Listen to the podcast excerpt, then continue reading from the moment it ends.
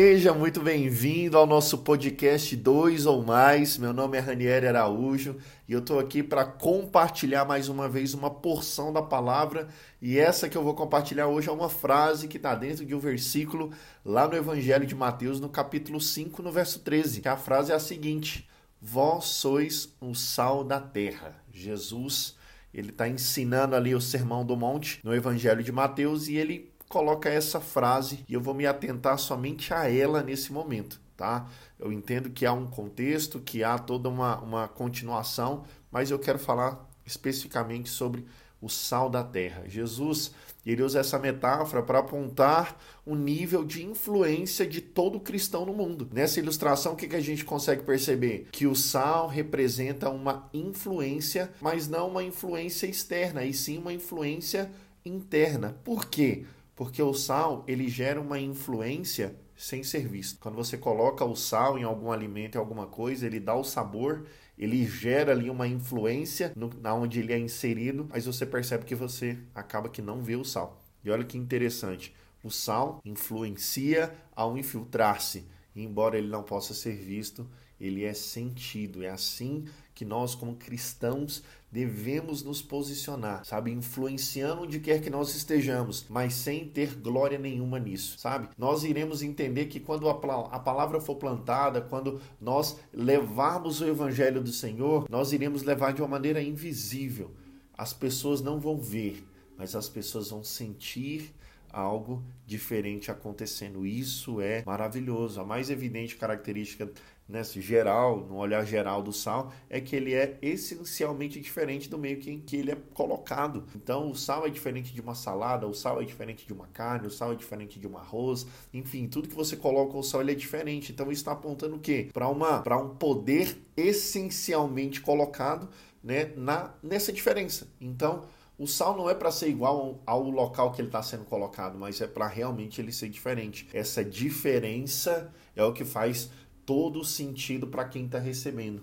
Olha que forte essa mensagem que o Senhor está deixando para nós. Nós percebemos aqui algumas chaves em relação a essa frase de Jesus. Em primeiro lugar, o sal ele é um antisséptico. Olha que interessante. Na época de Jesus não havia refrigeração. Então, na época do discurso né, do Sermão do Monte não tinha geladeira, não tinha freezer, não tinha nada. Então a maneira, ou na verdade a única maneira de preservar os alimentos da decomposição era o uso do sal. Então ele era um antisséptico e ele inibia a decomposição. Olha que interessante. Então o sal ele preserva e ele também dá sabor. A presença da igreja no mundo, ela refreia o mal. Quando eu coloco o sal para refrear uma decomposição, ele está refreando a, o fim, né? O mal que está sendo gerado naquela circunstância. E o sal, nós como igreja, como sal, como liderança, como influência, temos esse mesmo atributo. Né? Nós como igreja no mundo é para refrear o mal. A igreja ela tem um papel muito importante, esse papel de antisséptico do mundo. Essa influência impede que o mundo se deteriore da sua corrupção. Então é muito sério essa posição nossa como sal. A igreja não é um sal que é simplesmente aquele sal do saleiro, sabe, gente? Não. O sal da terra. Ele precisa entrar em contato com aquilo que deve ser salgado para exercer o seu papel.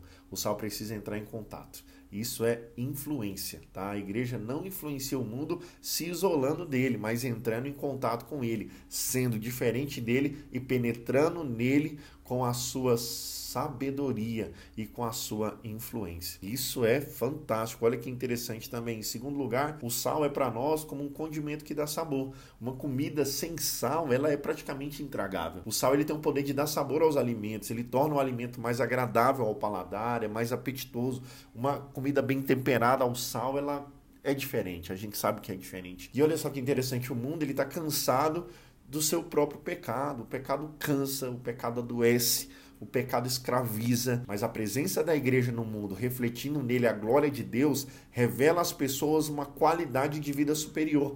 Demonstra ao mundo que só na presença de Deus nós temos a plenitude de alegria e nós conseguimos aproveitar de uma maneira completa das delícias que há verdadeiramente nesse mundo, de uma maneira saudável. É importante a gente sempre ressaltar que a comida sem sal, ela é intragável. Por isso nós como igreja devemos dar sabor ao mundo. Nós devemos tirar das pessoas dessa escravização do pecado e mostrar que há uma verdade superior, dar sabor à vida das pessoas. Mas por um outro lado, uma comida com excesso de sal também é insuportável. Então nós temos que ter cuidado sempre com essa dose, porque a igreja ela não foi chamada para condenar o mundo, mas para demonstrar ao mundo o amor de Deus e para chamar as pessoas do mundo ao arrependimento e a uma fé que transforma e que salva.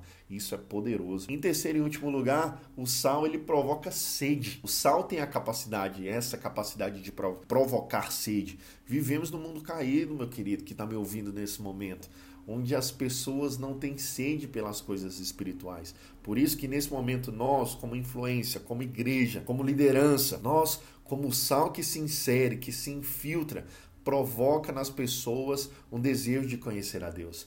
A nossa postura, a nossa, o nosso testemunho, a nossa palavra, o nosso posicionamento, a nossa pregação é o que vai gerar um desejo também no mundo. Nós sabemos que tudo é conforme a boa e plena vontade de Deus, que o Espírito Santo ele atrai o coração das pessoas e isso vai acontecer através de nós. Nós recebemos, recebemos do Espírito Santo e refletimos o Espírito Santo e as pessoas ao nosso redor percebem que é algo diferente do comum, do normal do mundo e elas começam a enxergar a igreja de uma maneira diferente.